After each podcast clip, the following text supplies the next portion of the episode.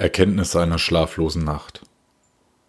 Das Problem der heutigen Gesellschaft ist das Fehlen von Misserfolgen, Trauer, Langeweile, Schmerz und Unglück. Soziale Medien und die damit einhergehende Selbstdarstellung von Prominenten, Influencern und Co. suggeriert ein Leben, das stets am Limit des Glücks liegt. Es wird der Anschein geweckt, eine Utopie leben zu können, die frei von den oben beschriebenen Inhalten ist. Somit geben einem diese Dinge ein unvollkommenes Gefühl des Scheiterns, auch wenn in der eigentlichen, realen Welt diese benannten Gefühlszustände einhergehen und als Bereicherung erfahren werden können, die zur Weiterentwicklung beitragen, leben sie nunmehr den Alltag und tragen zum Gegenteil bei, dem Gefühl der ewig währenden Unvollkommenheit.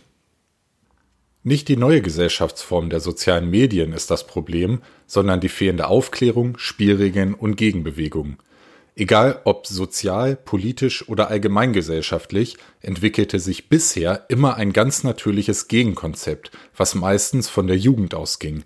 Dieses Gegenkonzept diente der Abgrenzung und Aufbrechung der herkömmlichen Werte und Normen. Dies war stets ein wahrnehmbarer Prozess, der sowohl die eine, die alte Gesellschaft, als auch die neue, abgrenzende Gesellschaft als Gegenentwurf in einen Diskurs brachte und sich gegenseitig zum Handeln zwang. Die eine Seite lernte zwangsläufig von der anderen Seite und konnte sich nur in gleicher Weise wie die andere Seite entwickeln und abgrenzen. Die heutigen Algorithmen der sozialen Medien blenden andere Ansichten und Gegenentwürfe aus. Sie befördern ausschließlich die eh schon vorhandene Meinung und Haltung.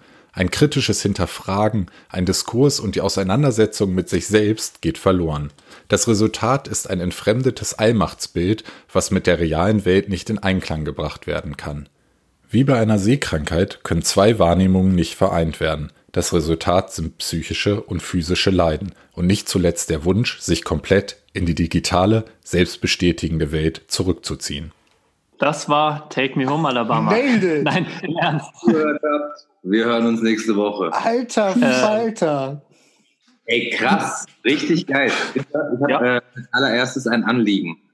Ja, Und das meine ich wirklich ernst. Übrigens, extrem gutes Getränk, was du da trinkst. Gösser. Ja, natürlich.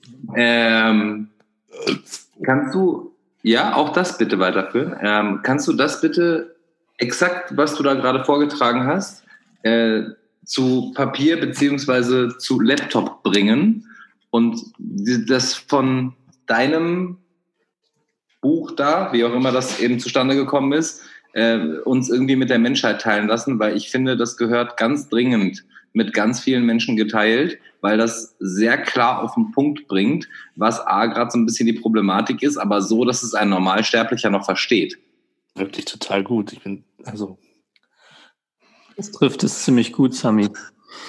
Ähm, ja, vielen Dank. Aber viel, vielleicht erstmal herzlich willkommen zu Take Me Home Alabama. Ähm, das, was ihr gerade gehört habt, hat habe ich neulich Nacht im Halbschlaf irgendwie, irgendwas hat von mir Besitz ergriffen und hat diese Worte äh, zu Papier gebracht. Ich am nächsten Morgen habe ich es gelesen und wusste selber erstmal nicht so richtig, was Der. Messias. Ich habe 20 Jahre lang nicht gesprochen. Verpisst euch. Wie sollen wir uns verpissen? Nee, wirklich. Jehova, Jehova, Jehova. Ja, und das ist, okay, bevor wir vielleicht da anknüpfen, das übliche Prozedere.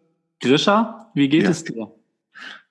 Danke. Ich blicke in die drei vertrautesten Ach. Gesichter, die drei vertrautesten Gesichter dieser Woche. Äh, danke für die Frage, Gerolf. Oh, ist, oh, Entschuldigung, das Bier will wieder raus. Das ist schön, weißt du, so erst so richtig philosophische Worte und dann das Mikrofon voll rülpsen. Aber genau das, darum geht's ja. Einfach diesen Weg in diese tief, tiefe, normale, ganz einfache Realität wieder zurückzufinden. Ich finde auch, das macht halt unsere Kunst aus, dass wir diesen, also wir sind halt keine Kosmopoliten, wir sind halt Kosmoproleten. So, wir kriegen diese, diesen, diesen, Kunst bezeichnen diesen sollte. Crack hin, dass wir zwischen der Hochkultur und Proletariat, Mit Proleten kann ich leben, ja. Also mit der Bezeichnung. tust du ja seit. Aber, aber danke der, der Nachfrage, Gerolf. Ähm, mir geht's tatsächlich ganz gut. Ich habe so ein Matschauge. Ich weiß nicht, ob ihr das seht. Ähm, mir ist beim Wandschleifen was ins Auge geflogen. Deshalb ist vielleicht ganz gut, dass ihr da draußen uns nur hört. Und Liebe nicht seht. Leute da draußen beim Schleifen, Schutzbrille aufziehen, bitte. Danke. Das äh, kommt zu spät. Ähm, ja, aber wie man an diesen Worten gehört hat, ich, es gibt so viele Dinge, über die ich mir gerade mir gerade Gedanken mache. Das wird vielleicht ja gleich noch ein bisschen ausgeführt. Aber ansonsten, ja, geht's mir soweit eigentlich ganz gut. Sami, wie geht's denn dir? Super, in dem Moment, wenn man am Kauen ist, danke Des, dafür. deshalb habe ich dich angesprochen. Ähm, ich bin nach wie vor noch davon geschockt, was das Resultat davon ist, wenn du nachts aufwachst und probiere das irgendwie zwanghaft nicht im Kopf dagegen zu setzen, was ich niederschreiben würde, wenn ich nachts aufwachen würde. Weil erstens wäre ich, glaube ich, nicht imstande, so schön äh, rhetorisch gebildete Sätze zu formulieren, sondern das wäre ein einziger Wirrwarr. Auf der anderen Seite geht es mir sehr gut, danke. Ja, und ich bin einfach zutiefst fasziniert von dem, was du uns da gerade weitergegeben hast. Ganz kurz, bevor ich euch anderen Ball frage, es ist wirklich dramatisch, weil hier steht ein Wort, das kann ich nicht entziffern. Das sind, ist eine Zusammenreihung von Buchstaben und ich weiß nicht, was heißt. Aber gut. Äh, Gerolf, wie geht's dir denn? Ich habe, äh, mir geht's hervorragend. Ähm, ich habe heute Morgen noch gedacht, der Tag ist nicht so besonders gut, aber dann habe ich ihn auf dem Sofa verbracht und jetzt geht's mir eigentlich ganz gut. Ähm, ich habe, während äh, Sami gerade geredet hat, drüber nachgedacht, was wohl bei mir rauskäme, wenn ich in der Nacht was aufschriebe.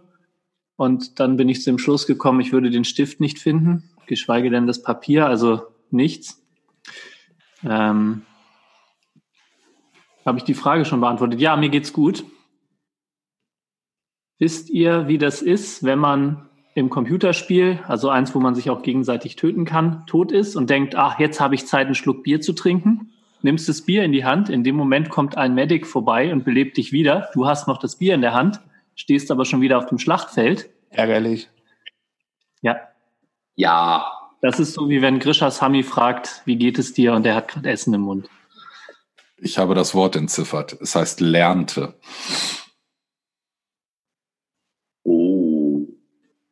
Danke. Tarek, und du so? Äh, ich trinke Uso. Nein, ähm, mir geht es auch sehr gut. Ich bin jetzt leider, leider quasi am Ende meines Urlaubs, äh, an den ich mich doch sehr stark gewöhnt habe, äh, angelangt. Ich ähm, habe jetzt nur noch drei Tage Urlaub und äh, ja, so langsam beginnt diese Phase des äh, Trauerns. Ansonsten bin ich gerade mitten im Umzug. Fieber, bin hier gerade, ich habe es eben schon in der Vorbesprechung erzählt, so zwischen lauter Haufen und sortiere meine, meine Klamotten und Sachen aus, damit meine lieben Umzugshelfer nicht zu viel schleppen müssen. Das ist ja auch immer, seit Marie Kondo wissen wir das ja alle, ein selbstreinigender Prozess. Der Haufen? Auch das. Der, der selbstreinigende Haufen. Und äh, ich werde dich jetzt ab sofort nur noch Hannah Arendt nennen. Also Krischer. ich mache meine ganze, meine ganze Hochgestochenheit und so wahrscheinlich kaputt, wenn ich frage, wer ist das? Oder? Ich habe es akustisch nicht verstanden. Hannah Arendt. Ach so, ah ja, natürlich. Hannah Arendt. Ja, kannst du gerne machen. Kannst du, ich habe was ganz anderes verstanden. Ja. Schön, wenn drei Leute in der Position verharren von frag mich, frag mich, frag mich, warte, bis irgendwer anders fragt. Ja. Gut. Ähm, ja, jetzt habe ich gerade was im Mund. Das ist clever Hm. als Moderator. Ich bin gar nicht der Moderator. Das ist, Wer denn sonst? wer ist denn das? Hannah Arendt. Geralf. Hannah Arendt natürlich. Kennst du nicht? Ach so. Ja, ja, klar. Gute Freundin. Wollen wir gleich bei dem Thema weiter bleiben oder wollen wir jetzt irgendwas anderes erzählen? bei Hannah Arendt oder bei Auch bei Ja, der. Grisha, sag doch, was hältst du denn so von Hannah Arendt? Geboren in Hannover, Lindenlimmer. Wollte ich gerade sagen, damals in Hannover, die Hanna, Also bevor Gerolf jetzt weiter aus Google vorliest, ähm, du, du meintest bei dem Thema soziale Entfremdung, äh, soziale Entfremdung über die sozialen Medien, meinst du? Naja, der Grundgedanke, wenn ich, wenn ich mich selber richtig verstanden habe in diesen Zeilen, geht es ja so ein bisschen auch darum, oder das ist meine Wahrnehmung in letzter Zeit, dass so äh, die, äh, gerade Instagram und Co., die ja, ja total das Gefühl vermittelt oder den Auftrag vermittelt, ist Scheitern gibt es gar nicht mehr in der heutigen Welt und in der heutigen Gesellschaft. Also wenn du wer sein willst, wenn du, du siehst da junge Familien, die mit kleinen, mit vier kleinen Kindern durch die Gegend jetten an den schönsten Stränden der Welt, nur schöne Momente haben. Ich habe für mich im Nachhinein, als ich das nochmal gelesen habe und darüber nachgedacht habe, ist für mich so ein bisschen dieser Effekt, der sich gerade im Alltag ausbreitet, ist dieser Urlaubseffekt. Also, ich erkläre, was ich damit meine. Früher als Kind oder auch als junger Mensch war es so, du fährst, fliegst irgendwo in den Urlaub hin und kommst in irgendeine Hotelanlage und da ist alles total super. Alle, die ganzen Leute, die da arbeiten, sind immer fröhlich, das Wetter ist immer super, es gibt, äh, kannst all you can eat oder was weiß ich, es ist alles wunderschön.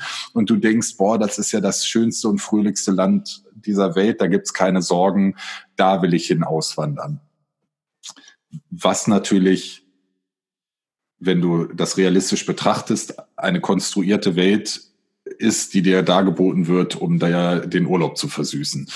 Und das ist das, was, glaube ich, gerade irgendwie, was sich in den Alltag eingeschlichen hat. Das Gefühl habe ich komplett auf, in, in jeglichem Bereich, wenn ich in soziale Medien gucke.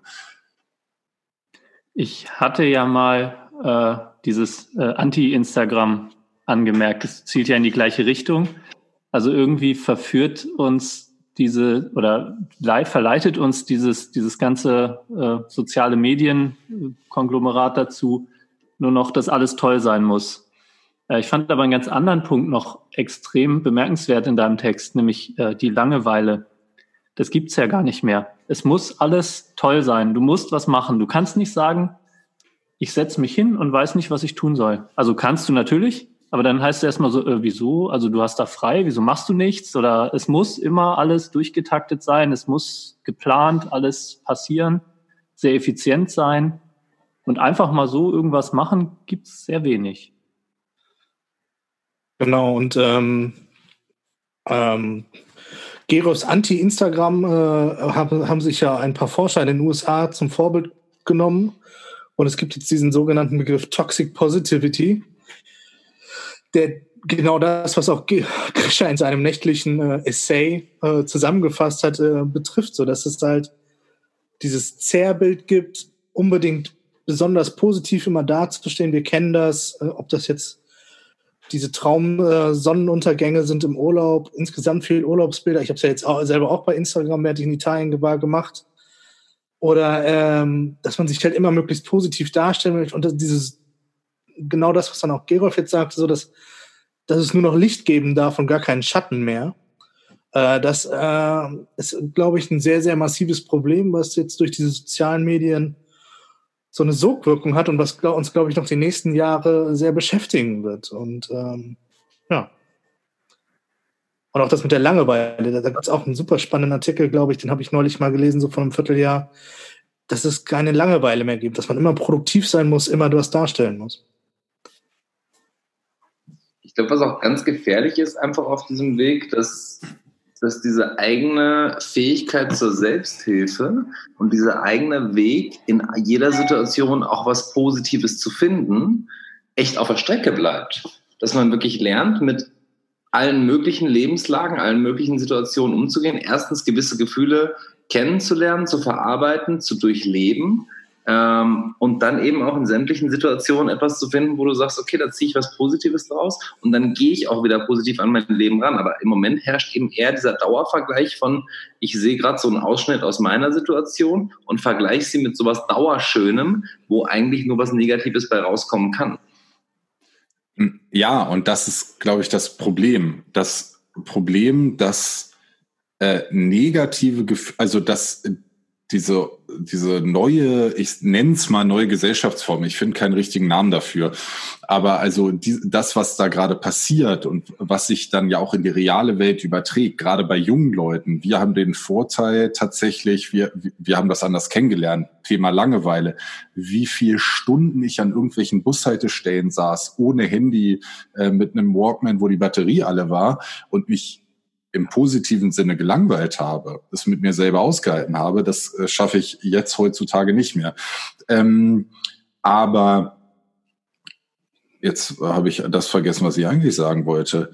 Äh, was sich in die Gesellschaft überträgt. Ach so, dass negative Gefühle ja zu einem Leben dazugehören und negative Gefühle auch einen konstruktiven Prozess anregen. Also was dir verkauft wird, ist das Einzige, was, was funktioniert oder du bist erst ein richtiger Mensch, wenn es dir durch und durch gut geht.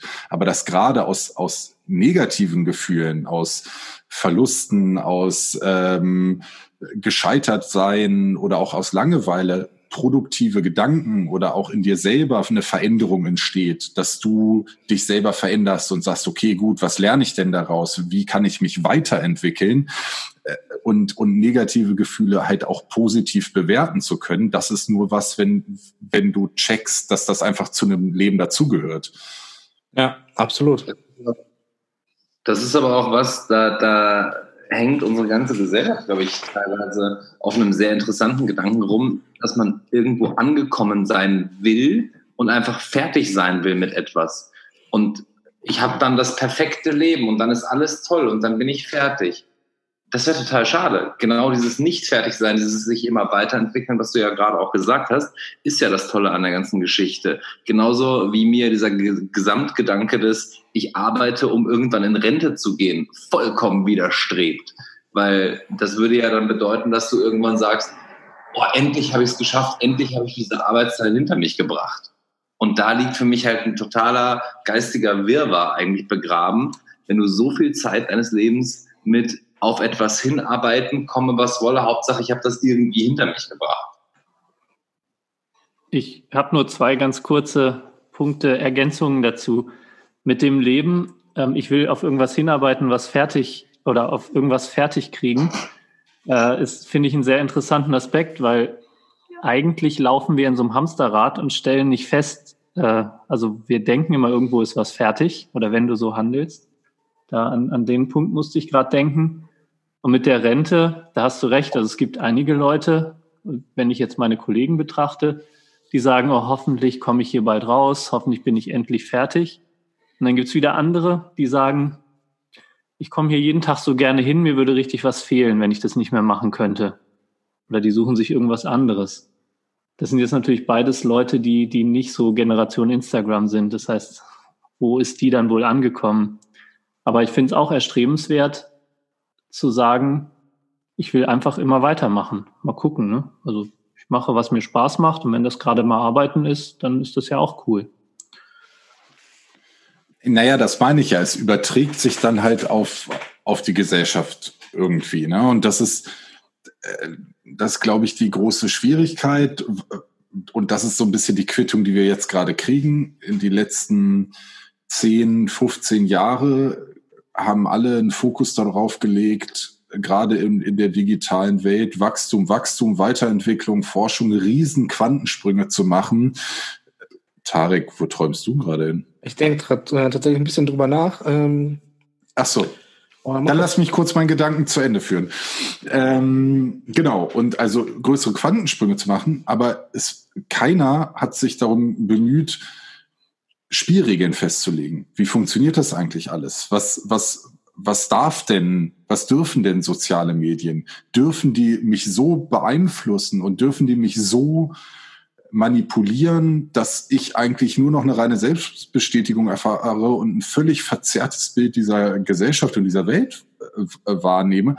Das ist ja auch das Problem, wenn du, also, und ich glaube, das ist auch ein bisschen das Problem, was du zum Beispiel im Rahmen Verschwörungstheorien hast oder gewisse politische oder ähm, fragwürdige äh, Richtungen haben, haben ja auch ganz klar für sich das schon genutzt. Also gerade, ich habe einen langen Bericht darüber gesehen, ähm, wie linke Organisationen funktionieren und rechte Organisationen funktionieren. Und rechte Organisationen haben ganz schnell raus, für sich rausgefunden, dass sie übers Internet wahnsinnig gut Leute rekrutieren und beeinflussen können. Weil diese Algorithmen halt, wenn du einmal anfängst, dich so ein bisschen in ein Thema reinzulesen oder zu gucken, dann, dann haut dir dieser Algorithmus von Facebook und Co nur noch solche Themen um die Ohren und du denkst irgendwann, wenn du darüber nicht reflektiert nachdenkst, scheiße, das äh, scheint ja wirklich die wahre Welt zu sein, in der ich mich bewege.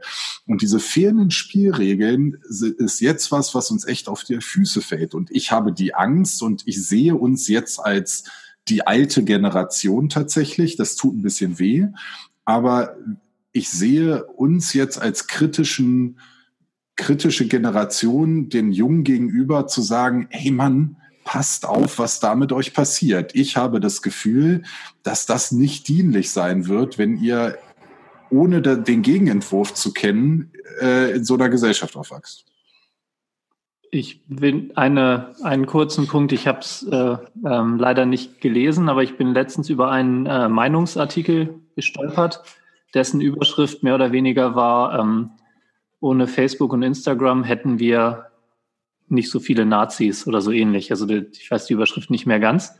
Es war das, was du gerade angesprochen hast, dass die äh, vor allem von der rechten Seite es schnell mitgekriegt haben, dass sie das Internet zu ihrem Vorteil nutzen können, also die Algorithmen von Facebook und Co. Ähm, wäre ein Punkt, wo man mal drüber nachdenken kann, ob, wie die Auswirkungen tatsächlich sind. Wie gesagt, den Artikel dazu habe ich nicht gelesen, also war eine Meinung, äh, Kommentar heißt Sag das jetzt mal so ein bisschen in Tariks Richtung. Ja. Glaubt ihr, dass das die einzigen waren, die das gecheckt haben, dass diese Algorithmen so dienlich sein können? Ja, ich glaube, da, da gibt es ganz viele Forschungen zu. Ähm, also erstmal funktioniert es im Internet sehr gut, dass die Rechten sehr hierarchisch arbeiten. Das heißt, es gibt, es gibt ja dieses, äh, das hat Jan Böhmermann doch dann auch auf die Schippe genommen mit Reconquista Internet. Es gibt auch Reconquista Germania oder so, was ein unfassbar paramilitärischer digitaler äh, Apparat ist, der dann zum Beispiel äh, Honeypots setzt oder auch äh, spezielle Themen sehr rechts dann besetzt, also wo dann mit mehreren Fake-Accounts, Bots ein Thema mit bestimmten Stichworten äh, bombardiert wird regelrecht und dadurch dann halt so eine Pseudoblase gibt. Es gibt da gibt es ganz, ganz spannende äh, Interaktionswolken, die man sich angucken kann, welche Accounts wo wie vernetzt sind. Äh, eBay spielt auch eine ganz große Rolle. Aber wo waren wir eigentlich? ähm, und vor allem, genau, ja, vor allem äh, im Gegensatz zu den Linken, die Linken haben halt das Problem, es gibt nicht die eine Linke, sondern in der linken Szene ist es oft so, dass man sich gegenseitig äh, ja, den Spiegel vorhält und äh, immer der bessere Idealist sein möchte und dadurch sehr zersplittert ist, während die Rechten, sobald die einen kleinsten gemeinsamen Nenner haben, sei es so profane Dinge wie das Asylrecht oder Abtreibung oder so, dann läuft da halt auch der äh, reaktionäre oder konservative CDU-Politiker mit dem stra strammen NPD-Kader äh, Seite an Seite, Hauptsache für die Sache. Und das gibt's halt bei den Linken nicht. Aber, da halt so ein Aber das ist, aber das ist auch ein relativ neues Phänomen in der rechten Bewegung. Ah, genau, das wollte ich gerade sagen. Ah. Also ich glaube halt nicht, dass durch äh, das Internet es mehr Rechte gibt, sondern die Sichtbarkeit ist einfach sehr größer. Also es ist so durch die neuen digitalen Medien und die neue digitale Technik, Will Smith hat das mal sehr gut gesagt, in Bezug auf Rassismus, es gibt nicht mehr Rassisten so, sondern sie werden jetzt einfach gefilmt. Und genauso ist es jetzt halt auch äh, zum Beispiel in Deutschland mit den äh, Rechtsradikalen. So, sie sind besser vernetzt, keine Frage. Dadurch sind sie sicherlich effektiver oder effizienter so. Ne? Ich meine, es gibt jetzt seit 1990, glaube ich, 180 Tote von rechtsradikalen Terroranschlägen. Ähm, in, allein in Deutschland so. Leute wie Anders Breivik oder der Typ in Christchurch sind da noch gar nicht dabei. Und von den ganzen Mass-Shootings irgendwie in den USA müssen wir gar nicht erst anfangen. Aber ich wollte noch mal einen Punkt zurück zu Grisha vielleicht, zu unserem Ursprungsthema. Ähm, ich habe es nochmal so ein bisschen dran anders gedacht. So dadurch, dass man gar nicht mehr so mit Niederlagen öffentlich ähm, sich äh, beschäftigen darf, kann man auch nicht mehr dran wachsen, finde ich. Und ich glaube, das ist so ein, da habe ich gerade so ein bisschen rumgeträumt. So, es ist ja, man wächst ja am meisten nicht an Gewinnen oder an Achievements, sondern an Niederlagen, an, an Dingen, wo man lange dran gesessen hat, wo man sich lange mit beschäftigen musste, die Herausforderungen. Und ich glaube, das geht halt verloren. Und dadurch ist auch diese Frustrationstoleranz zum Beispiel bei, bei der heutigen Generation vielleicht nicht mehr so vorhanden. Also es ist jetzt reiner Spekulatius und dadurch sind, werden halt vielleicht bestimmte Prozesse gar nicht mehr in Gang gesetzt. Wobei zum Beispiel hm. noch ein letzter Satz, Entschuldigung, äh, die Medienkompetenz äh, bei den Jungen sehr, sehr viel besser sind. Also diese Verschwörungsmythen äh, und so werden ja hauptsächlich von der älteren Generation, die halt das gedruckte oder die sagen, okay, wenn es in den Medien ist, ist es wahr und da nicht mehr differenzieren können, äh, verbreitet. So, Krisha, ich glaube, du wolltest was sagen. Genau, einmal kurze Antwort auf äh, Sami, dass äh, mit dem, äh, dass die Rechten das Internet für sich gelernt haben zu nutzen, das war ja ein exemplarisches Beispiel. Da gibt es natürlich äh, auch noch andere Organisationen oder Bewegungen, die das äh, ziemlich gut gecheckt haben. Ja, so provokant in die mhm. Richtung gefragt, um einfach mal zu schauen, wo euer Standpunkt da in der Richtung liegt. Ähm, ist aber spannend. ist super spannend, die Antwort gerade. Und nochmal, ähm, Gerolf, du wolltest was sagen. Ja, ich ganz kurz ja, ja, zu dem von äh, Tarek ähm, mit den Rechtsradikalen und äh, Morden und so weiter. Äh, ich glaube nicht, also dass es darum ging. Ich glaube, es ging mehr um Zuspruch zum Beispiel zur AfD. Und ich würde sagen, der ist enorm gewachsen in der letzten Zeit. Das sind keine Rechtsradikalen, das sind nicht Leute, die, die loslaufen und verprügeln. Also ja, da sind auch welche dabei. Das sind aber viele Leute, die plötzlich Vielleicht waren die vorher auch schon da, aber jetzt fühlen sie sich, als wären sie in einer großen Zahl vorhanden. Ich glaube, das ist das, was damit gemeint war. Und ich also glaube, das ist auch über die sozialen Netze, wenn du es richtig anstellst, sehr schnell mal gemacht, dass sie sich wie eine große Masse fühlen und auch schnell zu dieser Masse zugehörig fühlen. Ähm, und sobald eben gewisse Themen angeschnitten werden, wo sie nur irgendeinen Schnitt mit ihrer eigenen Meinung sehen, dass man dann ganz schnell mal eben in so eine Bewegung auch reinrutscht. Und ich glaube, dass das einfach vorher deutlich schwerer möglich war, weil dafür war das Gespräch notwendig. Einmal das, naja, ich glaube, das ist ein ganz wichtiger Punkt, den Sami da sagt, weil ähm, also wir müssen uns ja davon verabschieden, dass Nazi einfach nur die Glatze ist mit Springerstiefeln, sondern es gibt ja auch den Nazi im äh, Nadelstreifenanzug, so Leute wie Kubitschek, Jürgen Elsässer oder so, die würden natürlich niemals selber mit, mit, mit so einem NPD-Parteisoldaten sprechen, aber durch ihre Publikationen, also Jürgen Elsässer ist der Herausgeber von diesem, oh, ich komme da immer durcheinander, Compact äh, oder Compact Magazin. Das eine ist ein links, ja, man kann fast sagen linksradikales Magazin, das andere rechtsradikal. Die bekriegen sich da so ein bisschen, haben nur einen fucking äh, Konsonanten als Unterschied. Ähm, auf jeden Fall dann Kubitschek ist äh, der Förderer und heimliche Einflüsterer von äh, Höcke und ist halt so, wird so, gilt so als der deutsche, ähm, wie hieß der erste Berater von Trump, der so Steve Bannon, gilt so als der erste deutsche Steve Bannon und ähm, genau, die können dieses, diese nutzen schon, würde ich mich schon fast festlegen wollen, das Internet am besten für solche Zwecke. Also ich glaube, da gibt es kaum eine NGO oder Bewegung im Internet, die das besser nutzt. Naja, ich möchte mich jetzt gar nicht. Und natürlich ist das gerade in der heutigen Zeit, diese, diese rechten Bewegungen, äh, ein großes Thema und das Thema überhaupt gerade in diesem Land für uns. Trotz alledem äh, möchte ich noch mal kurz zurückkommen, um dieses allgemeine Problem zu besprechen. Und ich glaube, und das, da ist exemplarisch natürlich auch dieser diese neue Rechte, dieser Rechtspopulismus äh, auch wieder exemplarisch zu sehen für diverse andere Sachen. Es ist wesentlich einfacher, sich selber so eine, Anf äh, äh, so eine Haltung für sich selber anzunehmen und die zu manifestieren, weil du eben keinen kein Gegenentwurf hast, weil du eben im Alltag nicht, also ich, ich habe mir irgendwann das erste Mal, als ich für mich das Gefühl hatte, okay, ich muss mich jetzt irgendwie abgrenzen, habe ich mir, weil noch äh, auf Anraten meiner Schwester, liebe Grüße, ähm, die Haare knallblau gefärbt.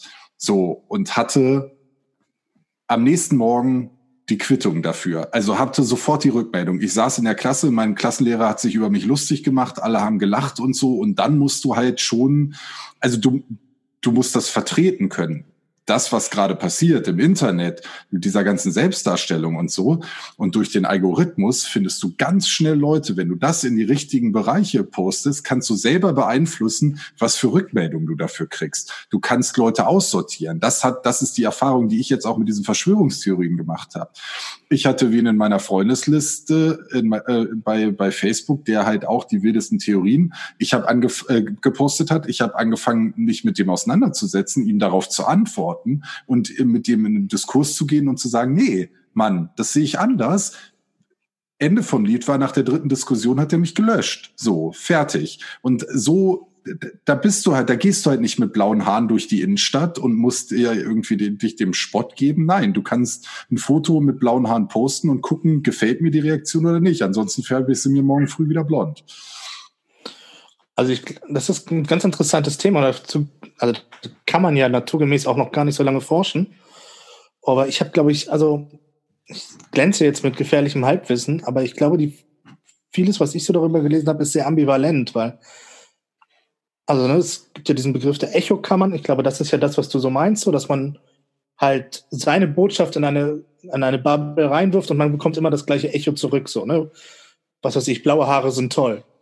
Andererseits, und das ist so ein Gegentrend, gibt es halt dadurch, dass es so unfassbar diversifiziert ist im Internet oder auch insgesamt unsere Gesellschaft, kriegst du halt auch ganz viele Meinungen, die sagen, nee, gelbe Haare sind besser, rote Haare sind besser, grüne Haare sind besser. Und dadurch hast du also am Anfang noch viel mehr Möglichkeiten und viel mehr Meinungen als was natürlich dann stimmt, wenn du dich dann auf diese gefährlichen ja, ich nenne es jetzt mal krass, Radikalisierung bringst du, ich will nur blaue Haare, äh, dann bist du relativ schnell äh, in so einer Echokammer gefangen, glaube ich. Und ich glaube, dass genau dieses Thema, du brauchst kein Gegenüber mehr oder du kannst selber kontrollieren, wie du mit deinem Gegenüber umgehst. Behältst du es? Stellst du dich dem Statement von dem? Löschst du denjenigen einfach? Machst du einfach die App zu? Du hast so viele Möglichkeiten, mit sowas umzugehen und einfach mal kurz was zu schreiben und daraus zu schießen ohne dass du jemandem gegenüber sitzen musst, dir die Antwort anhören musst, denjenigen anschauen musst oder auf irgendeine Rückmeldung warten musst, dass, glaube ich, die Schmerzfreiheit bei sowas schon krass nach oben gegangen ist und vor allem auch die Extremheit in Aussagen ganz krass und teilweise auch sehr unreflektiert geworden ist. Ja, und vorneweg nochmal vielleicht zur Klärung das ist natürlich meine persönliche Meinung und meine Wahrnehmung. Das kannst du vielleicht mit wissenschaftlichen Studien auch komplett zerfetzen und widerlegen. Gerne. So, wenn mir das irgendwer zeigt. Aber meine Wahrnehmung ist im Moment gerade so. Und ich muss sagen, ja, das mag sein, dass wenn du, du postest, jetzt um bei dem Beispiel zu bleiben, du postest ein Foto mit blauen Haaren. Dann kommen erstmal grüne, gelbe, itchegrün getippelte, wie auch immer. So, und dann gibt's aber zwei Dinge, die, die mir selber in die Karten spielen. Das erste, ich habe es in der Hand, was, also ich kann aussondieren, ich kann die Leute rausschmeißen, die sagen, blaue Haare sind scheiße. Das gibt mir auch wieder ein Allmachtsgefühl zu sagen, ja, ich habe es ja selber in der Hand. So, was, du bist gegen mich weg. So, ich, wenn dir, mir die Diskussion zu blöd wird. Und das Zweite ist, dass dieser Algorithmus mir auch in die Karten spielt und sagt, ah, uh, blaue Haare, gut, dann pfeffern wir ihm jetzt nur noch Artikel mit blauen Haaren zu. Und das ist klar, für den ersten Moment mag sein, dass da noch auch Gegenwind oder andere Darstellungen kommen. Aber ich glaube, im weiteren Verlauf spitzt sich das halt immer weiter auf, auf deine eine Haltung zu, wenn du selber ja. nicht aufpasst. Wobei, eine nochmal um witzigen, äh, äh, mal ein bisschen zu brechen mit der Ernsthaftigkeit. So gut sind diese Algorithmen noch nicht, weil ich, ich weiß nicht, ob ihr diesen Klassiker kennt. Ihr habt Produkt XY gekauft ab sofort wird euch eine Woche nur Produkt XY in den Werbeanzeigen angezeigt. Also ich habe erst Angst vor diesen Algorithmen, wenn sie dann die ähnliche Produkte dazu anzeigen und Produkt XY gar nicht mehr. Das ist tatsächlich ein spannendes Phänomen, wenn du, also als ich mir mal eine Grafikkarte gekauft hatte, die ja nun nicht ganz billig ist, kriegte ich wochenlang andere Grafikkarten angeboten, was ja irgendwie sinnlos ist, weil äh, wer braucht schon zwei, also ja. Ich wollte zu deinem Punkt vorhin noch was sagen, Tarik. Äh, mir ist jetzt gerade wieder eingefallen, was. Äh, zu dem Thema ähm, am, am Scheitern kann man äh, lernen. Ähm, ich wollte nur dazu noch fügen, man kann auch bei Erfolgen lernen. Du hast es ja im Prinzip selber gesagt, aber nicht so ganz deutlich. Lauter. Ähm, und zwar, indem man sich Herausforderungen stellt und mühsam ein, eine Lösung erarbeitet. Das ist ja ein Erfolg, aber eine lange, ein langer Weg bis zu dem Erfolg. Und das ist, glaube ich, die allerbeste Schule. Also dieser, sich so lange irgendwas zu stellen. Und du hast schon recht, das macht heute oft keiner mehr. Die brauchen, man will eine schnelle Lösung. Genau, das meinte ich mit dieser Frustrationstoleranz so, ne? Es ist so, die musst du ja erstmal entwickeln, so, ne? Also, und gerade du, wir erinnern uns alle an diese harten Jahre deiner Promotion. So viel darf ich, glaube ich, verraten. So, da entwickelt man ja das Rüstzeug für einen langen, anstrengenden Job oder eine lange, anstrengende Karriere. So, und wenn ich heutzutage aber direkt beim ersten Gegenwind denke, oh Scheiße, irgendwie klappt hier irgendwas nicht. Und Moment, bei allen anderen läuft es doch aber super. So, wo vertraue mich keinem anderen an. So, ich durchzeche nicht die Nächte mit meinen Kumpels in irgendeiner Kneipe und äh, heule ihnen mein Herz aus, so, sondern entwickle nie diese Frustrationstoleranz. Ähm, ja, ich glaube, das ist ein Lernprozess, so, den du halt äh, durchgehen musst. Und den haben dann irgendwie so Sportler wie Sami in elendlangen ähm, Trainingssessions, Krischer beim Gitarreproben und ich beim keine Ahnung was. Ähm, ja, Moment, kurzer Einschub. Die beiden Kollegen Grisha und Sami äh, machen gerade dummes Zeug. Tarik, ignorier die, bleib in deiner Filterblase bei mir, ich stimme dir voll zu. wir, wir sind der Gegenentwurf, Sami. Äh, an dieser Stelle möchte ich, äh, wenn, wenn, wenn äh, Gerolf jetzt schon so, so zurück im Programm geht, noch eine kurze Sache an Grisha. Äh, Fun Fact, eigentlich müsste es von Gerolf kommen. Ein Quantensprung ist die physikalisch kleinstmögliche Bewegung. Deswegen ja, finde ich das ich immer so lustig. Ich habe es mir verkniffen, aber gedacht habe ich es. Keiner mag Klugscheißer. Sami wollte die ganze Zeit schon was sagen. Ich hab, hatte jetzt die ganze Zeit hier meine Hand oben, um zu signalisieren, dass ich irgendwas sagen wollte. Und dadurch, dass Gerolf ähm, uns dann so gemaßregelt hat, weil ich dann einfach probiert habe, mehr darauf aufmerksam zu machen, habe ich jetzt vergessen, was ich wollte. Karik, worüber hast du nochmal gesprochen? Quantenphysik. Nee, davor. Echokammern und Frustrationstoleranz. Ah, danke. Ähm, gerne, bitte gerne. Ich hatte witzigerweise dieses Gespräch heute schon vorher. Äh, Frustrationstoleranz kennt ja noch eine ganz andere, eine ganz andere Facette im Moment. Ist zumindest mein Eindruck, nachdem ich ja doch mit äh, auch ganz vielen Menschen ganz verschiedener Altersgruppen zu tun habe und vor allem in der jüngeren Generation, ich sag mal jugendlich bis junge Erwachsene, siehst du ja jetzt im Moment auch, was Frustrationstoleranz angeht, diese in zwischenmenschlichen Beziehungen, bei Freundschaften und bei Menschen, die Beziehungen miteinander führen, dass sie auch ganz schnell Dinge einfach hinschmeißen und sich was Neues suchen. Einfach aus dem, es ist ersetzbar, es geht viel schneller und eben dieses frustriert sein und damit umgehen können, ist einfach nicht mehr da, sondern es wird hingeschmissen, es wird was Neues angefangen. Und es wissen ganz viele daher auch nicht, wo ist dieser Status überhaupt? Wo beginnt der Status? Wo hört er auf? Welchen Weg geht man gemeinsam mit einem Freund oder Beziehungspartner oder was auch immer? Ähm, und das ist halt eine ganz spannende Entwicklung, wo du siehst, dass da die Frustration so schnell wieder eintritt und auch bei Kleinigkeiten eintritt was schon erschreckend ist. Grisha. Ja, danke. Ja. Nein, Endlich, sag's mal einer. so gemeint, das tut mir eigentlich voll leid gerade. Ne, nein, das ist, äh, das hast du ziemlich gut auf den Punkt getroffen. Und ich äh, möchte da gar nicht, also ich möchte dir sagen, das sehe ich ganz genauso. Und würde es vielleicht sogar noch so ein bisschen drastischer und zwar auf, sowohl auf Liebespaarbeziehung, aber auch auf freundschaftlicher Ebene oder so, ähm, zwischenmenschlicher Beziehung, das Verzeihen können oder das Verzeihen, das existiert nicht mehr. Sobald was unangenehm wird, wird's wie bei bei Facebook wirst halt aussortiert und suchst dir den nächsten, der dir vermeintlich die, die Bestätigung gibt, weil du diesen dieser Illusion hinterher hechtest, so wie es dir ja Hunderttausende auf den sozialen Medien verkaufen, die, die sind ja auch alle immer super glücklich. Die haben doch ein glückliches Leben. Und das, das sind doch, das sind doch die glücklichsten Paare, die glücklichsten Freunde, die besten Freunde und die tollsten Arbeitskollegen dieser Welt. Dass das ein Foto ist, eine Selbstdarstellung und das wahrscheinlich kaum ist die Kamera aus, die auch alle die Augen verdrehen und sich gegenseitig ankotzen, Entschuldigung.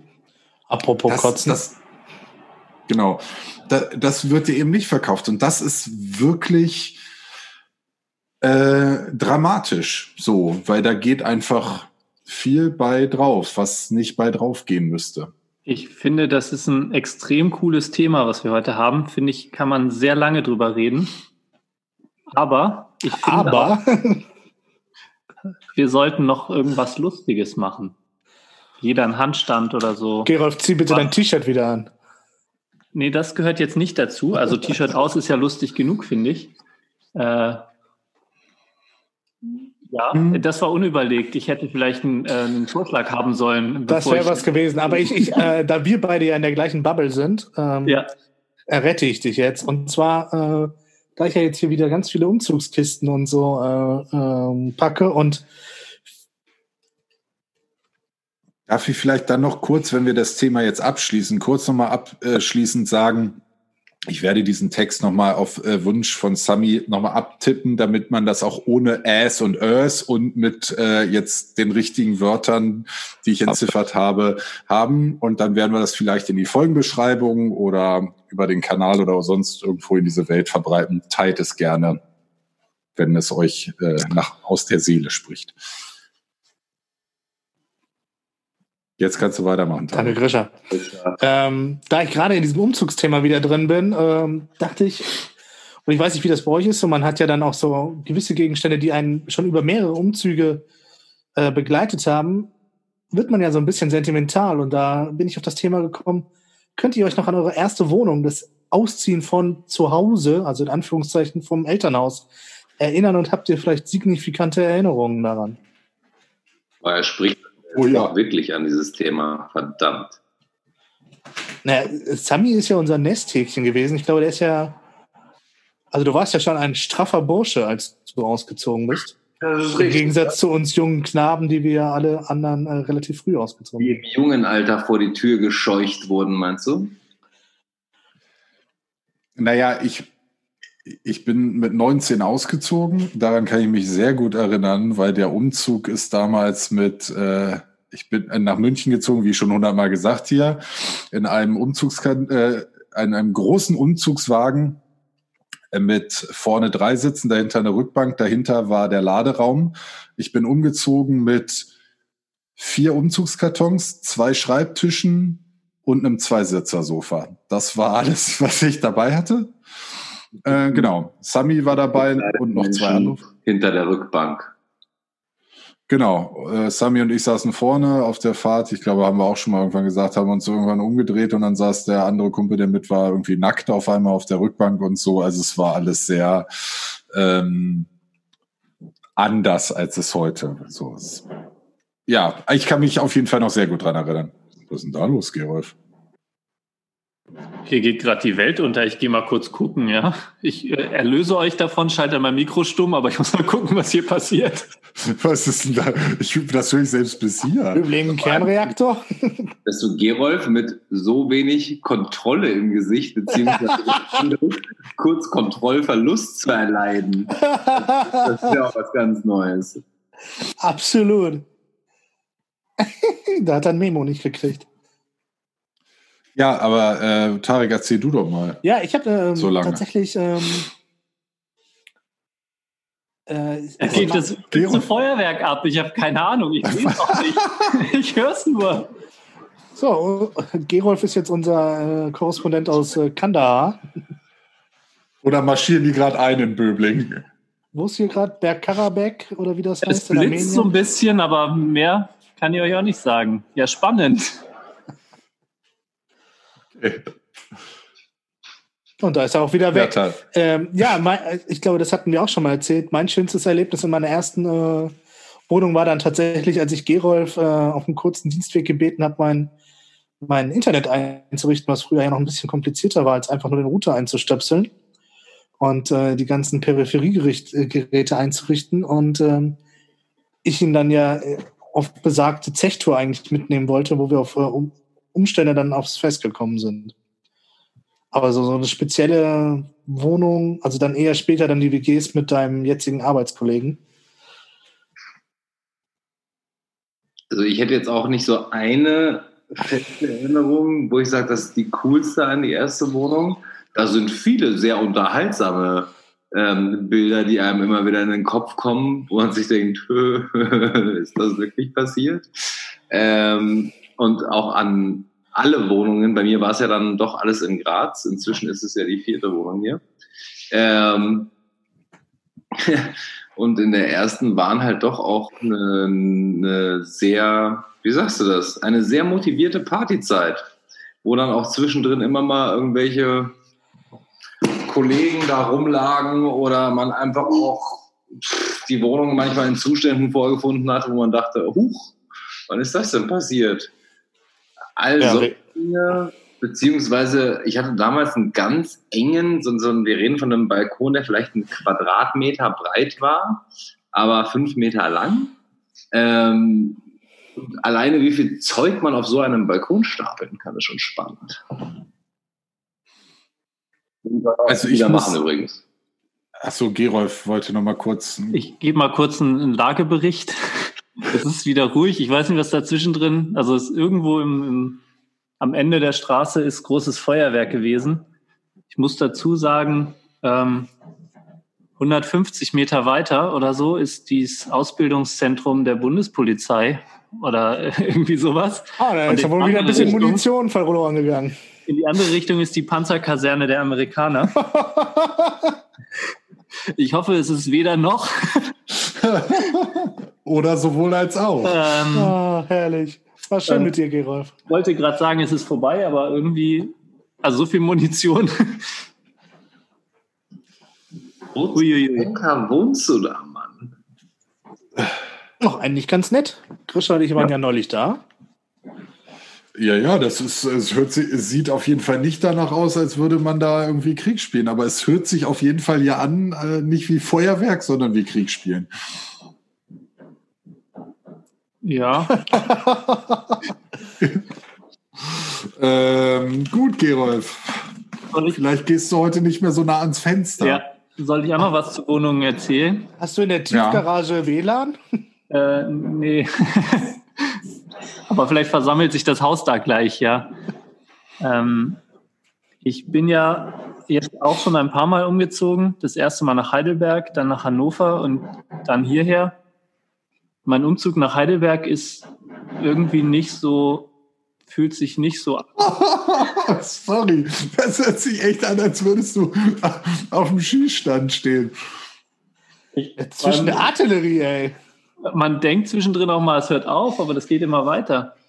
Ähm, Alter Lachs. In Heidelberg, die Wohnung war größtenteils möbliert. Da habe ich also gar nicht so viel mit runtergenommen. Da bin ich mit meinem Golf damals hingefahren und hatte, glaube ich, fast alles dabei. Und ähm, von daher ist mein erster richtiger Umzug wohl der nach Hannover gewesen. Da bin ich in, zu einem Freund in die WG eingezogen. Die hatten ein sehr kleines Zimmer da und da hatte ich auch nicht so viele Sachen. Also ich hatte, glaube ich, neun Quadratmeter Zimmer. Da habe ich mein Bett mit hingenommen ähm, und einen Tisch und ich glaube ein bisschen Schrank. Also einen kleinen Schrank. Also ein bisschen. Und ein bisschen Schrank.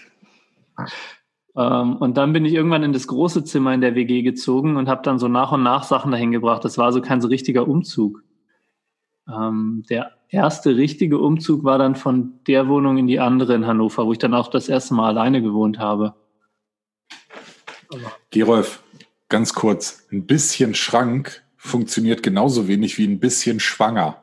Weißt du, also das ist so, das ist entweder man hat einen Schrank oder man ist schwanger. Ein bisschen Schrank geht besser als ein bisschen schwanger, würde ich sagen, oder? Und nur fürs Protokoll, das sagt der Typ, der das Wort Schrank wahllos in gefühlt jedem zweiten Satz untergebracht hat und so eine Zeit lang nicht mehr die Möglichkeit hattest, eine halbwegs normale Konversation zu führen, weil Grischer überall das Wort Schrank einfach platziert hat. So wie Peter, das hatte ich auch mal eine Zeit. Ja. Und du heißt bestimmt Peter. Haben wir auch schon. Möchtest du weniger muss, Insider bringen? Ja, ich muss auch darüber äh, da differenzieren, weil ähm, in München habe ich ja nicht alleine gewohnt und meine erste eigene Wohnung war dann wieder hier in Göttingen. Und das war wirklich ein Abenteuer, weil das äh, war so in der Innenstadt und äh, im Hinterhof eines Restaurants. Was denn? Äh, ja, ich hoffe, du erzählst jetzt gleich die Geschichte, wie du den Hinterhof, der ja auch gastronomisch genutzt wurde, beschallt hast. Ja, genau. Also genau, man, um in die Wohnung zu kommen, musstest du an einem an dem Restaurant vorbei durch einen Durchgang, dann quasi durch die Terrasse, durch die Stühle der, ähm, der, des Restaurants gehen, im Sommer zumindest. Da saßen die Leute und du bist dann halt so an den gedeckten Tischen vorbeigegangen. Hinten durch so eine kleine Tür und dann hatten sie oben auf das Flachdach der Küche nochmal so mit so ein paar Rigipsplatten Stockwerk draufgebaut keinerlei Isolierung. Im Winter war es arschkalt, da sind die Wasserleitungen eingefroren. Du musstest dich mit der Matratze vor die Heizung legen, weil du sonst erfroren wärst. Und im Sommer 150 Grad da drin. Genau. Und wenn ich mein Fenster aufgemacht habe, dann konnte ich quasi den Leuten oben von oben in die Suppe spucken. Oder ähm, wenn ich, also zu der Zeit war auch noch das die ein oder andere Party und die startete da dann oft bei mir, weil ich in der Innenstadt gewohnt habe. Und zu der Zeit gab es dann auch diverse Lieder, die vielleicht das Restaurantpublikum nicht unbedingt hören wollte. Ich erinnere mich zum Beispiel an Sido und den Arschfix-Song. Ich auch. Also. Und wenn wir gerade bei Grischer sind, ähm, würdest du den Leuten, die jetzt uns zuhören und äh, jetzt es ist ja jetzt gerade Semesterbeginn und vielleicht sind einige gerade umgezogen, würdest du ihnen empfehlen, eine Fritteuse zu kaufen? Hm. Ja, also ähm, äh, Fritteuse, da kannst du eigentlich nie was falsch machen. Aber wenn du in einer Fritteuse lebst, das ist wiederum was anderes. Ich erinnere mich nur an diese Phase, wo du gefühlt zum Schluss auch ein Stück Butter frittiert hast.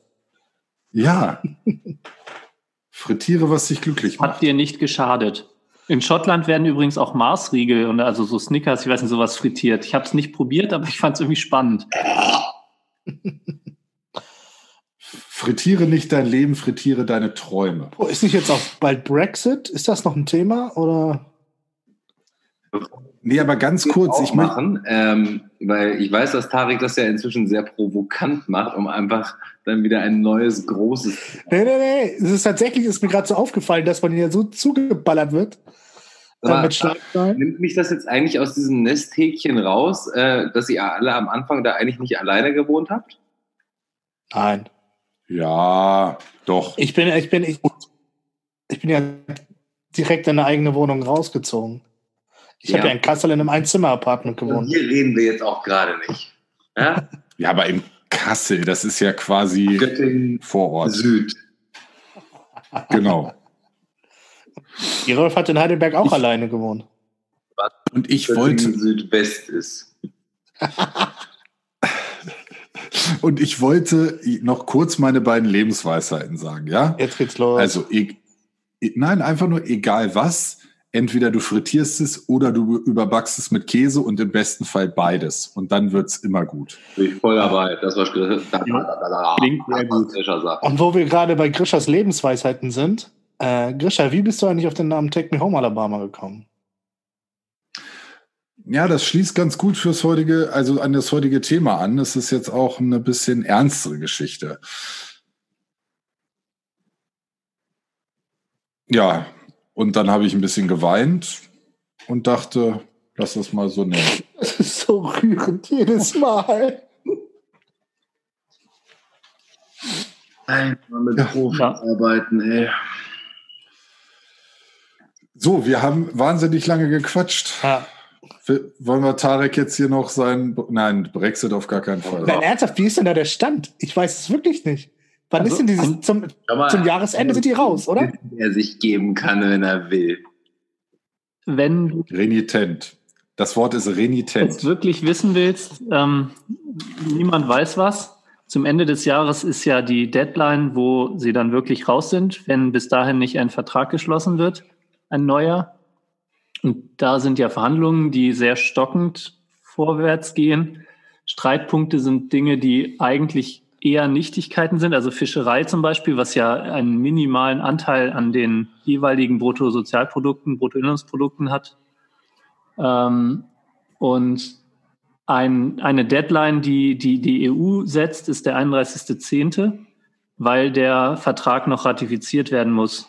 Das ist ja schon bald, ne? Genau. Und Ja, es heißt, Info. Ich habe dazu jetzt eine Frage. Ja. Warum sitzt Gerolf hier bei uns im Podcast und führt nicht diese Verhandlung? Das ist äh, ein wichtiger Punkt. Vor allem, ich glaube, auch dieses Nordirland-Irland-Ding ist ja auch nicht ganz unwichtig. ich bin tief beeindruckt vor den Leuten, die diese Verhandlungen führen, weil ich könnte mich mit solchen Wirrköpfen, glaube ich, nicht abgeben. Also so kommt es mir zumindest vor. Also, Sami und Gerolf, ist euch eigentlich schon mal aufgefallen, dass Tarek immer nur so, nur so, so Dinger so streut und irgendwer von uns da drauf anspringt und wir dann eigentlich die ganze Zeit reden? Das ist dann nur so, ja, ja, äh, Nordirland und Irland ist ja auch so ein bisschen ein Problem. Und dann, ich merke das schon so. Du bist der, der das Feuer anheizt und dann aber langsam sagt, ja, ich bin dann auch mal weg. Und dann zum Essen wiederkommt. Also, jetzt wird wieder in die Hände gespuckt. Wir steigern das Bruttosozialprodukt. Ich würde sagen, wir machen für heute hier einen Schuh zu. Hoch die Hände, Wochenende. Ach nein, ist ja Montag. Halt. Ja, aber wir nehmen, wir nehmen fast live Das auf. stimmt also allerdings. es ist Samstag, um genau zu sein. Heute ist Samstag. Sam Samstag ist der neue Montag. Krisha, äh, Sami, krieg mal deinen Lifestyle auf die Kette. Hast du einen Termin verpasst? Alles gut. Warten da jetzt irgendwie noch seit heute Morgen um 10 Die Juniors. 40 Tanzschüler? Ich weiß von nichts. Okay. Also man muss sagen, es ist 22.35 Uhr mittlerweile, aber okay. Gut, Wie ähm, war das mit? Wer ans Telefon geht, ist selber schuld. genau. Auf jeden Fall sind wir voller Vorfreude aufs äh, nächste Mal, wenn dann auch Grisha und Gerolf ihre Themen, die sie in der letzten Folge angeteasert haben, äh, uns präsentieren werden. Ja, ja, Hä? auf jeden Fall. Es erinnert sich nicht mehr dran, ne? Hä? Das war heute, die komplette Folge war mein Thema. Ach, das war das. Okay, okay, okay. Dann nehme ja, ich das aber, zurück. aber lust, nee, lust, lustigerweise ist dieser, ist dieser Halbschlaf-Irrsinn dann noch dazugekommen. Aber äh, tatsächlich wollte ich schon vorher dieses Thema, also das beschäftigt mich schon eine ganze Weile. Wer knackst denn hier so rum? Bin ich das selber? Naja, egal. Dann, äh, bevor wieder Tareks Internet abkackt, sag doch mal Sorry, Tschüss. deswegen nochmal, ja, auf, äh, auf Wiederschauen. Äh, die nächste Folge dann vielleicht schon aus meiner neuen Wohnung mit neuem WLAN. Wahrscheinlich ist Tarek hören. Gleich einfach wieder weg. So, ciao. Ähm, Grisha, zu wann dürfen wir denn mit deiner Mitschrift rechnen? Mit meiner Mitgift. Zack, ta ich dachte, Tarek ist schon wieder. das war gut. Ähm, Gerolf, alles halt auf mit dem Blödsinn. Ihr wechselt die ganze Zeit die Seite. Ja, ehrlich, das macht mich irre. Jetzt ist Sami hier oben. Oh Gott, oh Gott, oh Gott. Äh, einmal mit Profis oder wie war das? Äh, mit meiner Mitgift. Ähm, ich weiß, ich kann das vielleicht morgen abtippen. Also, ich weiß, sondern, ist also das äh, unverzüglich. Äh, jetzt. genau. Genau, mit sowas hatte ich gerechnet. Ich freue mich inständig darauf. In diesem Sinne, tschüss. Äh, ich fand das eine richtig coole Folge, also zumindest das Thema richtig cool. Ich weiß nicht, wie chaotisch wir gesprochen haben, aber ein wichtiges Thema, sehr cool.